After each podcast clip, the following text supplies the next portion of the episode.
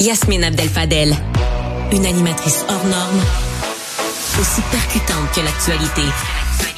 Grande stratège, elle décortique les messages et analyse les non-dits. Méthodique, elle regarde chaque détail à la loupe. Surprenante, improbable, décapante. Elle ne laisse personne indifférent. Yasmine Abdel-Fadel.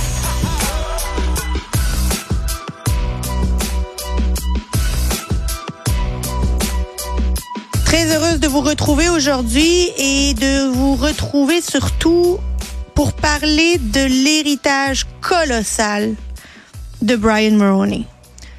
L'homme d'État qui a marqué le Canada, qui a ouvert les portes de la prospérité pour notre pays, qui a tendu la main au Québec à deux mains,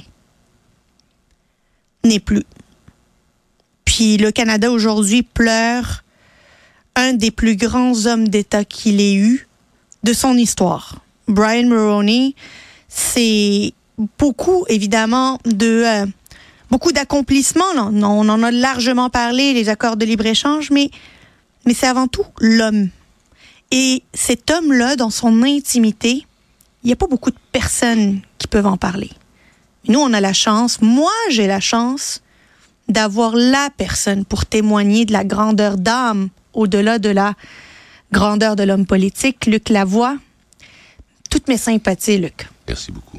Première personne à qui j'ai pensé hier, c'était à toi quand j'ai appris cette mauvaise nouvelle, parce que, te connaissant assez, je sais à quel point ça a été une figure importante dans ta vie. Euh, ma foi, c'était la figure la plus importante de ma vie, peut-être depuis mes parents. Euh, écoute, moi, j'étais un jeune journaliste à Ottawa. Et puis, je suis rentré dans, la machine gouvernementale. Puis, je suis devenu son directeur de cabinet adjoint. Et euh, il m'a nommé dans un poste diplomatique en Espagne. Je suis revenu, j'ai continué de travailler avec lui sur des dossiers. Mais surtout, notre amitié a perduré. Notre amitié... Euh, comment dire? C'était aff affectueux. Tiens, je vais dire le mot affectueux. Pendant longtemps, je considérais que c'était mon patron, puis on avait des relations professionnelles. Mais D'ailleurs, je veux poser des questions bien spécifiques là-dessus, Paul. Euh, Paul, Luc. C'était ton patron, c'est devenu ton ami pour la vie. Oui. À quel moment ça a basculé? Euh, difficile à dire, mais je dirais que il y a un dossier en particulier, puis ça me tente pas d'en parler, là, mais il y a un dossier en particulier, l'affaire Airbus. Mais ça, c'était après que tu aies quitté son cabinet. Ah oui, tu veux dire pendant que j'étais dans son oui, cabinet? c'était à quel moment que vous avez... Ben, pendant que j'étais dans son cabinet, au- c'était c'était plus une relation professionnelle. D'abord, un cabinet de premier ministre, tu connais probablement ça. C'est comme un centre assez restreint euh, de gestion de crise. C'est ça que ça fait, un cabinet de premier ministre. Ça gère des crises, puis ça gère le, le calendrier politique du premier ministre. Alors, t'es toujours dans l'action. T'es pas toujours en train de Bonjour, monsieur Monet. Mais avec le temps, je sentais que c'était plus proche. Et il avait de plus en plus confiance en moi. Et il me confiait de plus en plus des mandats. T'es devenu son fixeur. C'est ça que j'étais, oui, en bonne Réellement, là, c'est peu importe les titres, Ouais. t'étais son homme de confiance. Et la preuve, c'est que même après la politique, t'es demeuré son fixeur. partie. Oui, oui, en bonne partie, effectivement. Ça, c'était... Il y a la célèbre phrase qui... qui, qui, a, qui a maintenu jusqu'à la fin, là, qui était « Luc, arrange ça à ton goût. »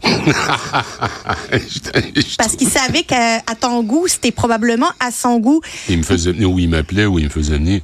Puis là, il m'expliquait un peu l'affaire. Puis là, je disais, qu'est-ce que vous voulez que je fasse, Mulroney, Monsieur Mulroney? Luc, arrange ça à ton goût. ça, ça, ça, ça voulait dire arrange ça, puis ramène-moi ça après. Je t'ai pas, euh, j'ai pas connu moi Brian Mulroney comme premier ministre évidemment trop jeune. Moi, ce qui m'a marqué personnellement, évidemment, c'est la voix de Brian Mulroney, la taille de Brian Mulroney, le regard perçant de Brian Mulroney. Mais j'ai appris, j'ai eu une petite incursion dans la vie de Brian Mulroney à travers ton livre que Ah j'ai oui. lu et tu le sais en décembre alors que j'étais en vacances. Et je veux te remettre sur une anecdote que tu as racontée dans ton livre. J'aimerais ça que tu nous la re-racontes. En Irlande, Oui, dans ce village des Mulroney, oui. tu as organisé un petit, euh, euh, une petite soirée dans un pub Euh, C'était le midi, oui. un midi. Oui, oui. Euh, nous, nous, nous étions en route, en fait, pour le sommet G7 de Londres. Et il avait toujours dit qu'un jour, comme premier ministre, il allait visiter l'Irlande. Il avait déjà été en Irlande. Mais là, il allait à titre de premier ministre. Et là, moi, j'avais été, comme je le faisais pour tous ces voyages internationaux, j'avais été envoyé en éclaireur pour voir ce qu'on pourrait faire. Qu'est-ce qu'on peut faire?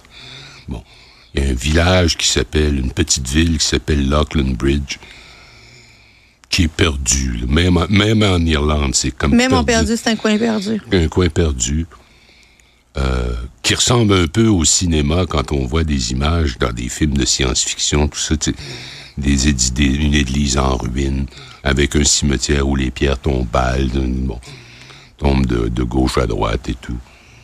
Et là, j'étais allé là. Ça avait quelque chose de charmant. Au-delà de l'aspect charmant, il n'y avait pas grand-chose d'autre à dire. Qu'est-ce qu'on pourrait-tu faire? Alors, Et lui, sa famille venait de là, euh, oui, tout à fait, directement de là. ses ancêtres. Alors, euh, nous savions, parce que lui, quand il était un citoyen euh, privé, là, avant qu'il soit en politique, il avait fait faire un arbre généalogique pour s'assurer d'où venaient effectivement ses ancêtres. Parce qu'ils sont arrivés ici pendant ce qu'on a appelé la faillite, la, la famine des patates. Ça, c'était 1850 à peu Oui. près. Et qui, ont, qui sont passés par Gros-Île là, pour... le- La quarantaine. La quarantaine. Alors, j'étais là. Je me souviens qu'il y avait un gars du ministère des Affaires étrangères avec moi, plus un accompagnateur irlandais. Puis là, franchement, je savais pas quoi faire. Et là, je commence à réaliser que c'est plein de monde qui s'appelle Mulroney autour. C'était les- le village des Mulroney. Alors là, je commence à chercher un peu. Wow! Et là, il y avait un pub, tout droit aussi sorti d'un film. Et là, je rencontre le propriétaire du pub. Puis je lui dis, est-ce que c'est vrai qu'il y a beaucoup de Mulroney qui vivent ici? Ah oui, oui, il y en a un peu autour, tout ça. Bon. Puis là, je lui dis, je suis du cabinet du premier ministre Mulroney. Là, les yeux viennent très grands.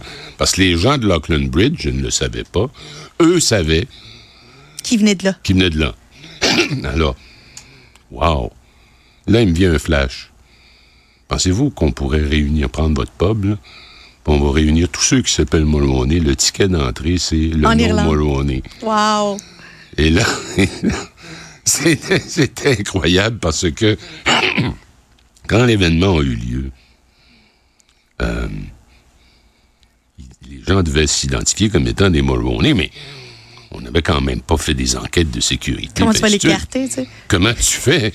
Alors, à la porte, d'abord, la place était pleine. Et là, il y avait encore du monde à la porte. Puis eux autres, ils s'appelaient pas Mulroney, mais ils disaient Mon oncle s'appelle Mulroney. Mon cousin s'appelle Mulroney. C'était une vraie vedette. Ça a été un, événement absolument magique. Parce que quand il est arrivé dans ça, d'abord, on est allé au cimetière. J'avais vu moi-même la pierre tombale de ses ancêtres grand-mère, arrière-grand-mère et grand-père étaient comme les autres, étaient presque effondrés au sol. Là, j'avais dit, ben merci, moi je trouvais ça magnifique. Mais pendant, quand je suis revenu au Canada pour faire mon debriefing avec M. Mulroney, eux autres se sont activés. Ils l'ont tout nettoyé, tout Ils l'ont nettoyé, ils ont fait un nouveau socle, elle était brillante, était... Qu'est-ce qui est arrivé dans le cimetière? T'avais une pierre tombale. Qui Il est toute neuve, tu sais. et puis là, après la visite au cimetière, où il a pas amené, il voulait pas avoir de médias avec Lui, lui. tout seul. Lui et ses enfants, parce qu'il avait ses enfants, et, ma, et Mila. Et après ça, il s'amenait au village pour prendre une marche. Alors, il prenait une marche. Je pense que le village avait à peu près 1500 habitants, puis je pense qu'il y avait 10, 11 pubs. Tu sais, les Irlandais. Ouais. Alors, il marchait. Et puis, à un moment donné, il y avait une caméra de la BBC qui tournait. Et il y en a un qui sort du- de, son, de son pub, puis qui lui offre une grosse bière. C'est froide, là, une, un pint. là, comme une- Puis là, Mulroney, il prenait pas une goutte d'alcool. Ah oui, il buvait pas. Depuis 1980, je pense, il avait Wow. jamais touché une goutte d'alcool. Alors, il prend le, le verre, puis il fait juste se tremper les lèvres, puis... Alors, le soir, à la BBC, il y avait ce gars-là comme invité. Puis ils disent au gars, puis, quand vous l'avez... Parce que la caméra était trop Ouais. loin. Qu'est-ce qu'il a fait, M. Mulroney? Il dit, il l'a pris, puis il l'a bu tout d'un coup. Euh, ce sont des anecdotes comme ça Et qui. dans ce même voyage, en passant, parlant de choses magiques, il avait été reçu par le premier ministre qui, dans la langue euh, ga- gaélique, Ouais. on appelle le premier ministre un Taoiseach. J'ai appris ça là, j'ai jamais vu ça avant, j'ai jamais vu ça après. C'est un Taoiseach. Il le recevait dans une sorte de palais euh, à, à Dublin. Et il avait décidé de célébrer la culture irlandaise comme on l'a exportée vers le Canada. Ben. Alors, il y avait des poètes tout au long du repas. Tu avais des, des violonistes, d'autres qui jouaient avec les harpes celtiques, mais tu avais aussi les quatre ou cinq plus grands poètes qui, tout au long du repas, se succédaient avec des envolées lyriques, poétiques. Je me souviens que Ben, tu le ton- discours qu'il a prononcé là, Ouais. à cette occasion, M. Mulroney avait une très, très belle plume en anglais. hein. Il a commencé comme rédacteur de discours quand il avait 22-23 ans. Alors, il a, de- il a écrit le, le discours qu'il a fait là de sa main. Et c'était comme le rêve d'un Irlandais perdu au Canada qui rêve à la nostalgie et tout. C'était... Je me souviens que moi, j'avais pleuré. J'avais perdu la capacité de pleurer dans cette business-là. Mais tu parce le dis dans ton livre. Les- Je l'ai Et, dit. et tu dis dans ton livre que c'est un des moments où tu l'as vu le plus heureux. Ah, il, il était, il était, il était heureux, il était ému, il était touché. Il parlait de ses parents, il parlait de ce qu'ils avaient vécu eux, les Irlandais. Non, c'était, il était, il était extrêmement heureux. C'était pour lui, c'était un très très grand souvenir. C'est un anglo ou un franco? C'est un anglophone. Euh, il a grandi dans une famille anglophone. Sa mère, que j'ai connue, qui est décédée il y a une dizaine d'années, ne parlait pas un mot de français. Son père, que j'ai pas connu parce qu'il est décédé quand M. Mulroney avait 20 ans, je pense. Son père parlait français, baragouinait le français. C'était, il travaillait pour la Québec North Shore. C'est intéressant, la Québec North Shore, c'est une papetière, coupe de bois et tout sur une concession donnée par le Québec, mais c'était la machine à papier, la machine à papier euh, du, du Chicago Tribune. Alors, ça appartenait au Chicago Tribune. Alors, il y avait, dans la ville de Bécomo, qui avait 4-5 000 habitants, il y avait à peu près 1200, 1300 anglo-saxons, surtout des Irlandais. Et il faut savoir que Bécomo, le père de M. Mulroney, était un de ses pionniers. Quand euh, le Chicago Tribune a décidé d'établir cette, cette usine-là, il n'y avait pas de route, il n'y avait rien, il n'y avait, rien qui aboutissait là. Alors c'est en canoë que son père est arrivé et qui ont passé les premiers six mois dans une tente pendant que la famille attendait à Sainte-Catherine de la Jacques-Cartier. C'est. euh, ça ne l'a pas empêché du petit gars de Bécomo de devenir un des plus grands premiers ministres que le Canada ait connu. Je veux que tu me parles de ses talents de chanteur. Parce qu'on l'a vu chanter Ah, à mon quelques reprises? J'aurais dû y penser parce que tu sais qu'il a fait un enregistrement. Hein? Et ah, j'attendais. Je, sais pas. Il a fait un enregistrement qui est ma- euh, il y a à peu près deux, trois ans. Parce qu'il me disait tout le temps, moi, Luc, si j'avais pas été dans la politique puis ces affaires-là, je serais devenu chanteur dans un nightclub. Mais là, on va Alors- entendre ça, nous? Moi, mais tu sais, c'est pas comment, je sais pas qu'est-ce que ça va donner. On va être juste sur un microphone. Attends une seconde. C'est trop amusant.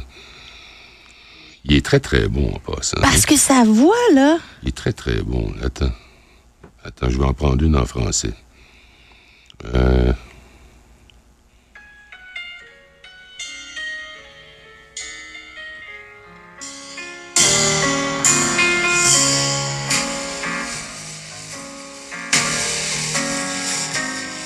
Qu'est-ce que j'ai à tant l'aimer que ça m'en donne envie de crier?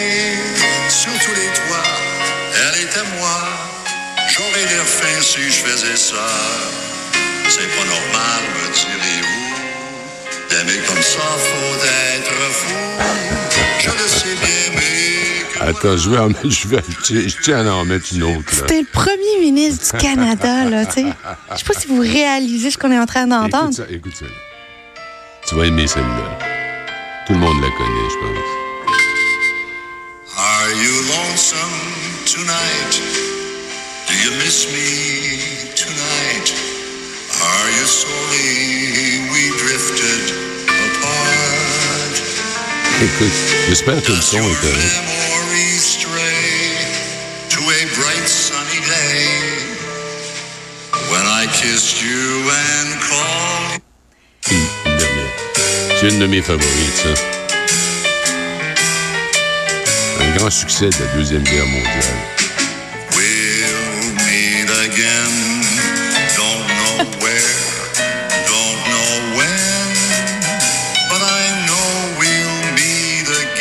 Hey, je pense qu'il a raté sa carrière. Je pense qu'il a raté sa carrière puis sa destinée. Il aurait jamais dû être premier ministre du Canada. Il aurait été chanteur. Moi, un des, euh, un des moments euh, qui, qui avait été le plus émouvant pour moi quand je travaillais avec lui, c'est la soirée de l'élection de 1988, donc sa deuxième.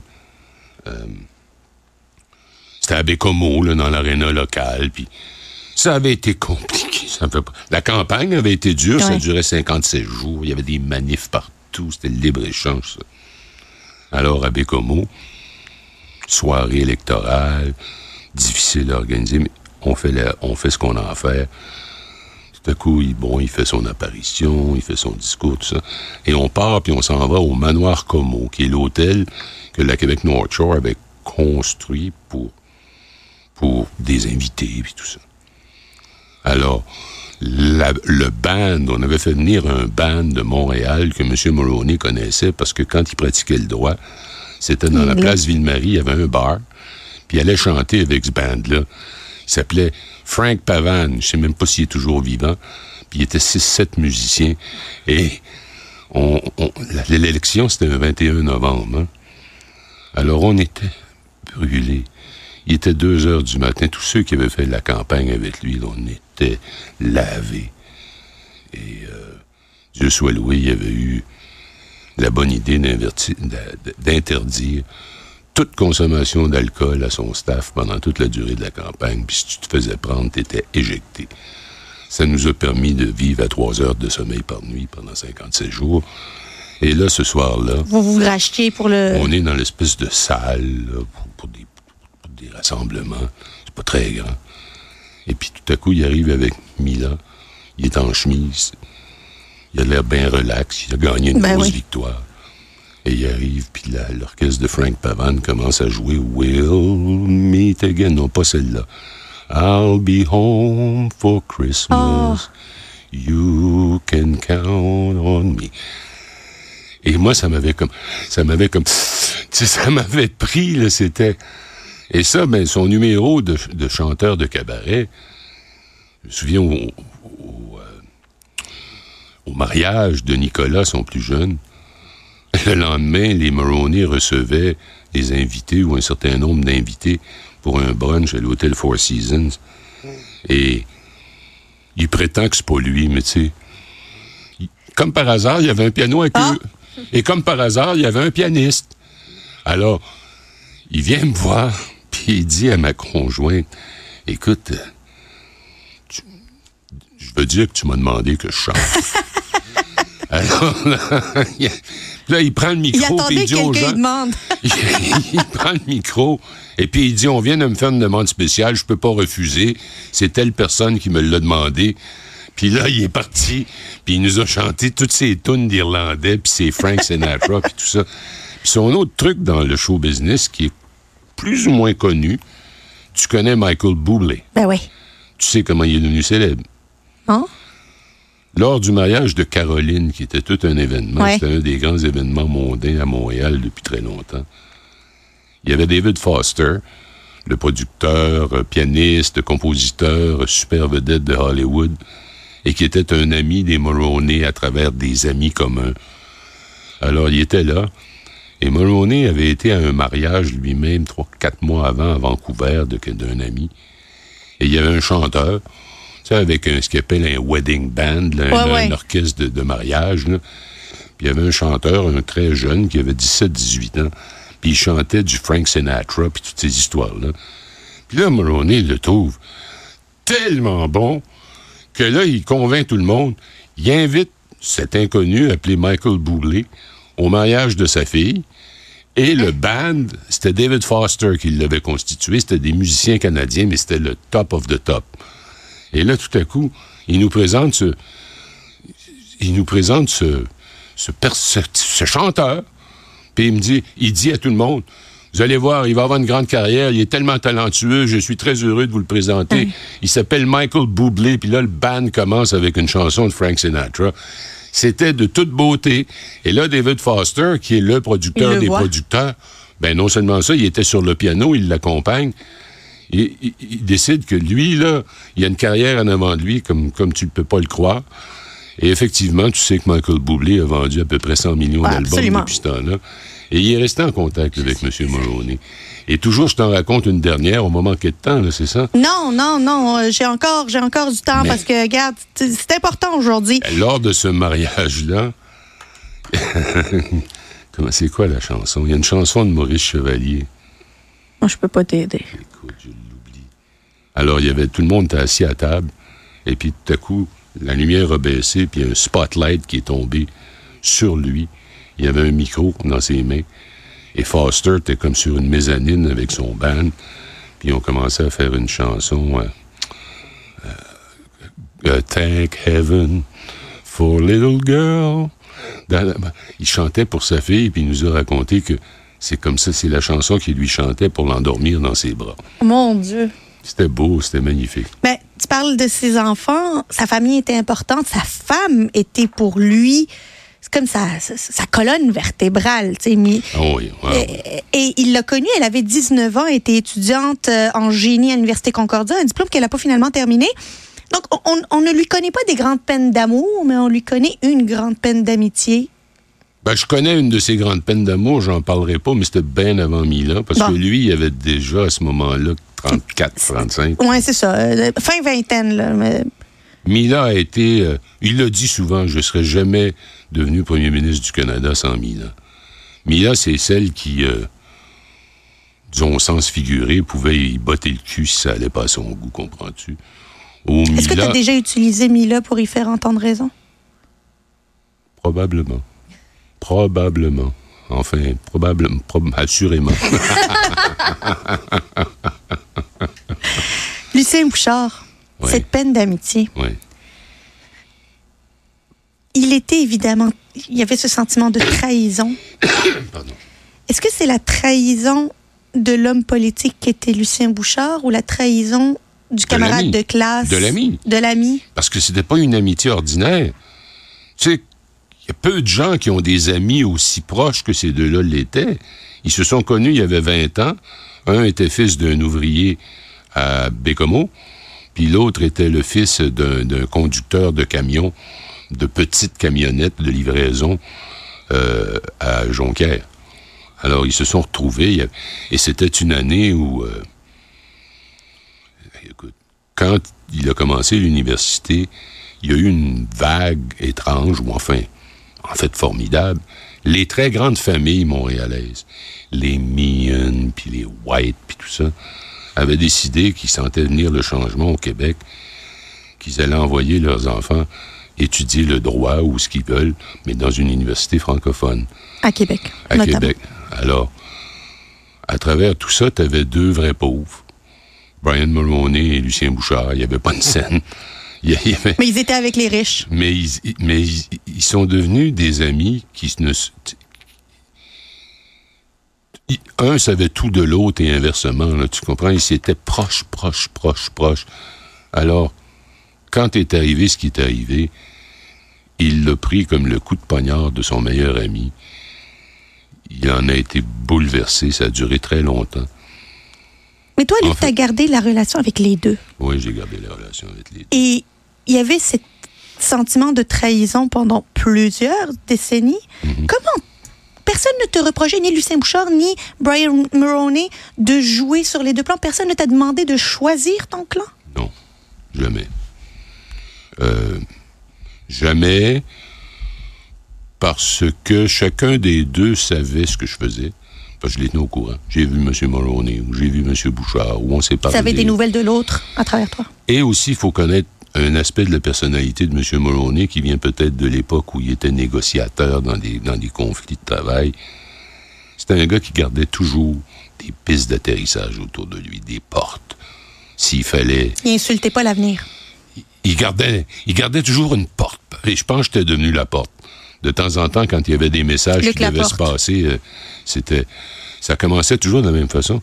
Écoute, oh, Luc, euh, as-tu des nouvelles de Bouchard? Là, je disais, oui, oui, j'y ai parlé la semaine dernière, tout ça. Quand est-ce que tu vas y parler encore? Puis là, je disais, mais je sais pas, là. En tout cas, si jamais tu y parles, tu y diras telle, telle, telle chose, ta, ta, ta, ta, ta, ta. voilà. Ben, Luc, euh, c'est tout un témoignage euh, que tu livres depuis hier. Et euh, aujourd'hui, on a l'impression tous de connaître un peu plus Brian Maroney grâce à toi et de l'apprécier. We'll meet again. We'll meet again, my Don't know friend. where, don't know when. But I know we'll meet again some sunny day.